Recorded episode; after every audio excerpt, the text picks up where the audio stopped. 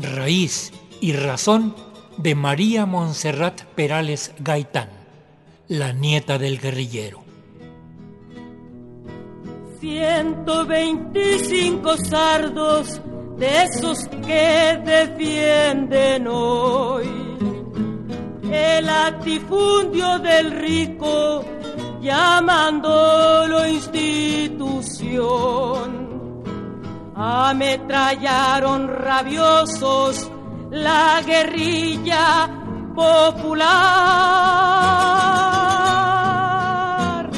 y desgajaron con balas una esperanza rural.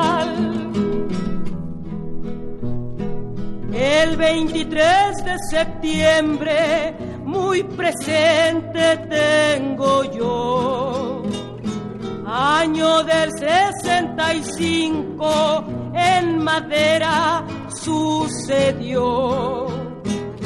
Casi por la madrugada el cuartel se estremeció. Acaba de aparecer un libro, La hija del guerrillero, con las memorias de Luz María Gaitán Nayares, la hija de Salvador Gaitán, uno de los guerrilleros que participaron en el histórico asalto al cuartel Madera en la Sierra de Chihuahua el 23 de septiembre de 1965. El Grupo Popular Guerrillero se formó por los habitantes de esa región forestal ante los asesinatos y colusión de las autoridades con quienes los despojaban impunemente de sus bosques y de su dignidad. Son los otros relatos los de las familias de los militantes, que sufren también de persecución, acoso, cárcel, torturas, interrogatorios. El asalto al cuartel de Madera marca el inicio de las acciones militares de grupos armados que vieron cerrados los cauces de participación pacíficos y legales, allá en los años 60 y 70 del siglo pasado. Luz María, hija de Salvador, siempre lo acompañó. Él falleció hace diez años, en un viaje que hizo a Sonora participando en la búsqueda de los desaparecidos por la llamada Guerra Sucia. Muchas personas allegadas a Luz le sugirieron que escribiera sus memorias, el relato de la parte de la historia que le tocó vivir. Su hija María Montserrat Perales Gaitán nieta de Salvador, decidió tomar cartas en el asunto, y aunque las condiciones eran desfavorables por la distancia y otros limitantes, María Montserrat por fin tuvo el cuerpo de lo que hoy es esta valiosa publicación. En el libro La hija del guerrillero aparece el retrato de Luz María Gaitán con una niña en brazos. Es Montserrat cuando era niña. Hoy les brindamos el relato de María Montserrat sobre cómo se fue escribiendo este libro en la presentación que se llevó a cabo hace pocos días en el sitio de memoria circular de Morelia número 8, coordinado por la Subsecretaría de Derechos Humanos de la Secretaría de Gobernación, lugar que era utilizado por la extinta División de Investigaciones para la Prevención de la Delincuencia, la famosa TIP, para realizar sus interrogatorios en base a torturas. Un sótano siniestro. Portaba rifle muy bueno, carabina militar, una granada en la mano y confianza de ganar revolucionaria estremecía su corazón, porque la reforma agraria era burla en la nación. Buenas tardes. Muchas gracias. Eh, yo quiero agradecer principalmente a todos los organizadores, a los que llevan este trabajo tan importante que nos dieron el lugar. Mucho antes de que empezara la, eh, que saliera este libro, yo le hice conocimiento aquí a Francisco, hablé con él y le dije, Francisco, estoy ya por terminar el libro. Eh, quiero pedirte un favor, que si el día que ya lo tengamos en mano, podríamos presentarlo por primera vez aquí en este lugar.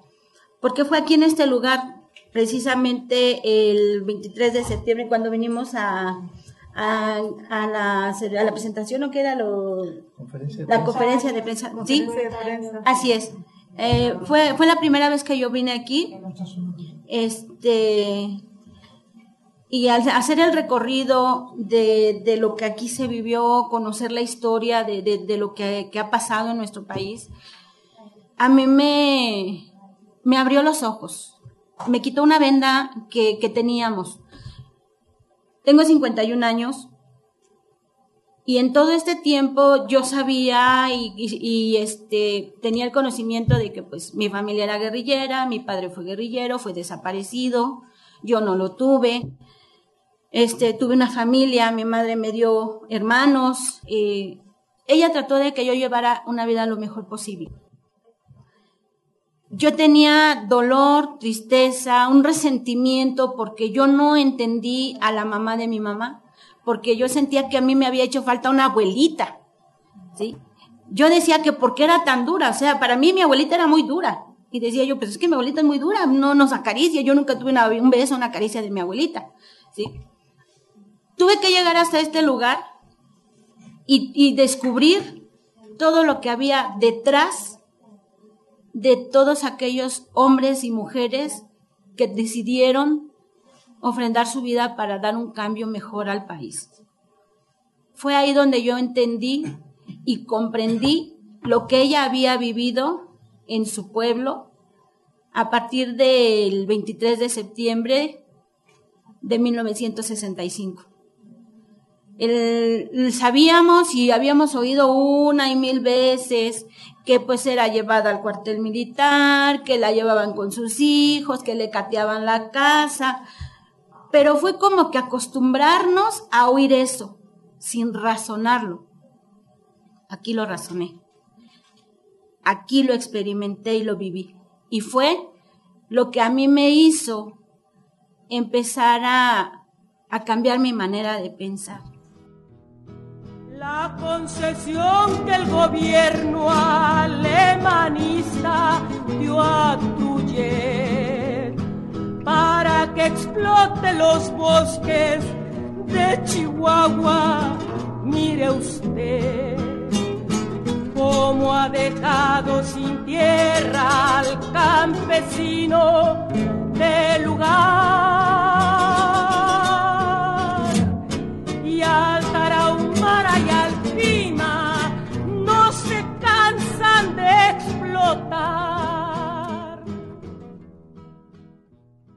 Yo traía una historia y traigo arrastrando una historia también muy dolorosa. Es cierto que mis, abuelos, mis padres, vivieron la onda, o sea, la explosión, el círculo, el centro de la guerrilla. Pero yo como hija también recibí la onda, la más fuerte, porque todo eso cambió mi vida.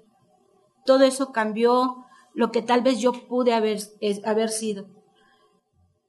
Cuando hablamos con mi mamá, yo siempre la oí que decía, es que, pues vamos a escribir la historia. Es que me dicen que escriba mi historia. Yo oí una y mil veces a mi abuelito decirle, hija, escribe tus memorias. Era lo que él decía. Escribe tus memorias. Pero, pues nada más, mi abuelito pasamos nietos, bisnietos, este, a escribir lo que él tenía en su cabeza. Él decía, ayúdenme a escribir porque voy a escribir mis memorias. Hay así alterones de libretas y, papeles donde todos los nietos que están aquí presentes, los hijos y hasta nietos, bisnietos, que participaron en escribir las memorias de Salvador que nunca llegaron a concluirse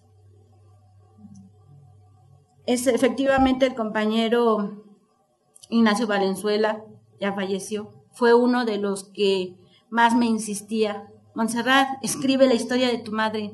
Montserrat, escribe la historia de tu madre. Y decía, pero ¿cómo lo voy a hacer? Yo no, yo no había ni terminado la secundaria, yo nada más llegué hasta primero de secundaria. Yo no, yo no tenía más que la educación primaria. Yo no sabía, hasta el día de hoy creo, sigo teniendo muchas faltas de ortografía, no sé ni dónde lleva el punto ni dónde lleva el coma. Y decía, ¿cómo voy a hacerlo? Me, me comenta mi mamá, de hija, ¿sabes qué? Me dicen que para poder publicar mi historia, este, pues necesito una cantidad así y que pues para que la podamos sacar. Y a mí se me hicieron los ojos cuadrados y no dije, ¿cómo? Tanto dinero, si ni mil pesos podemos tener en las manos, menos la cantidad que se te, se te pide. ¿Sabes qué, mamá? No te preocupes, yo te voy a ayudar. Y en el libro le explico que si yo lo hubiera pensado muy bien, yo me hubiera amarrado la lengua, porque no tenía idea del compromiso que me había echado encima. Es verdad, tardamos dos años, yo no sé cuánto tarde un escritor en hacer un libro, no tengo idea, pero yo siento que tardamos una eternidad para hacerlo y poderlo terminar. Pero no porque no se pudiera, no porque no hubiera la forma. Es cierto, yo no tenía una computadora en la casa de ustedes, solo hay una computadora uh, viejita. Somos cinco personas, dos de universidad, mi esposo maestro de secundaria, uno de preparatoria y su servidora. Había veces que yo escribía a las 3 de la mañana, cuando ellos dormían y yo podía utilizarla. Y se los agradezco. Fue tanto tiempo porque cuando yo empecé a conocer a la mujer, yo aquí aprendí a conocer a la mujer yo sabía que tenía a mi mamá y conocía a mi mamá, esa mujer que trabajó, esa mujer que luchó, esa mujer que dio su vida para que tuviéramos algo. De igual manera, a veces fría porque pues no había oportunidad de que tuviéramos un contacto de hija madre. Yo salí desde muy joven de mi casa. Yo abandoné a mi madre a los 12 años, casi 13. A los 17 yo era mamá de tres hijas, que tengo dos aquí presentes y tengo nietos que me acompañan, porque yo buscaba una mejor vida. Y me equivoqué. Me equivoqué. Pero dice que es de valientes reconocerlo. Al empezar a escribir, que mi mamá me decía por teléfono, hija, fíjate que me acuerdo que en tal lado así y así, yo así con la pluma ya llevaba yo un buen tanto, ya después lo pasaba en limpio y lo corregía y, yo le ponía lo que yo entendía y luego me decía, ¿qué crees que se me pasó decirte que en medio de eso yo me así, ¡ah! Hubo ocasiones en que su propia historia, cuando ella me la narraba y yo la empezaba a escribir, no podía ver. Fue tan dolorosa que nada más el imaginarme lo que ella había vivido y cómo lo había pasado, ya no podía ver porque las lágrimas me duraban semanas. Mi esposo me abrazaba, me decía que, que, tenía que ser fuerte, que tenía que escribirlo. Como pude lo fui haciendo, como pude lo fui logrando. Aprendí a conocer a la niña, aprendí a conocer al adolescente, a la mujer, a la amiga. Por eso es que Pablo Gómez no se pudo contener. Pronto se fue para la sierra para nunca más volver. Pablo murió con Arturo asaltando ese cuartel su rifle fue poca cosa para un corazón como él. Yo mi propósito eh, siempre fue el de escribir este libro, que no fuera un libro cualquiera, que ustedes pudieran tomarlo en sus manos y desde el momento que lo tuvieran en sus manos, hubiera algo que los atrajera, que los atrapara y que al leerlo los traslade a lo que yo, a lo que se está contando. Yo tuve que quitarme los zapatos y ponerme en los zapatos de mi madre para poder escribir este libro. Sentir lo que ella en ese momento sentía y tratar de ver lo que ella estaba viendo con esos ojos de niña. Me siento orgullosa, yo lo he dicho, que yo quería que este libro tuviera color, que este libro no fuera plano, no fuera un libro más, que no se contara una, una historia secundaria de lo que ya estaba escrito. Yo necesitaba escribir algo que le añadiera a la historia ya escrita una verdad oculta. El propósito, este libro se iba a llamar No la hija del guerrillero, se iba a llamar Una historia escondida de Luz María Gaitán Ayares la colaboradora del, profesor este, Jesús Vargas, eh, Flor, Flor, Rubio, y aquí lo, lo, Flor Rubio García, aquí lo, lo, digo, ella me dijo, Monse, ¿qué crees que le falta algo más a tu libro? Dice, ¿por qué no le pones la hija del guerrillero, guerrillero, perdón, historia de una persecución, una historia escondida? A final de cuentas, el editor dijo que no, que era, era demasiado largo y se quedó así. Pero en la introducción, en la página número 25, ahí dice Luz María Gaitán Ayares, una historia escondida. Porque eso es una historia escondida que mi madre tenía muy adentro. No ha sido fácil quitar la costra que tanto ella como yo ya teníamos de nuestra historia, de nuestro pasado. Es muy doloroso arrancarte esa costra que tú ya cubriste, ya tapaste y que ha ido quitándose el dolor, volverla a arrancar y volverla a vivir. Es muy doloroso y muy difícil. Y muy difícil. A veces pensamos que al contar las cosas sanamos o nos reconciliamos con nuestro pasado. Tal vez, pero para mí por el momento no ha sido así. No ha sido así. Yo espero que ustedes al tenerlo en sus manos y al poderlo este, empezar a leer, pues valga la pena el precio que van a pagar por él, porque pues ha sido, ha sido un gran logro para mí el, el escuchar a cada uno de los compañeros que ya lo leyeron y que pude lograr la satisfacción de que fuera algo importante e interesante para cada uno de ellos. Muchas gracias.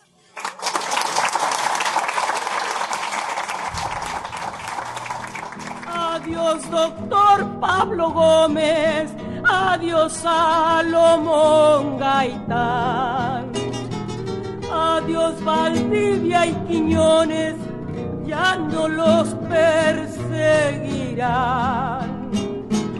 Adiós, Emilio y Antonio y el que no supe quién fue.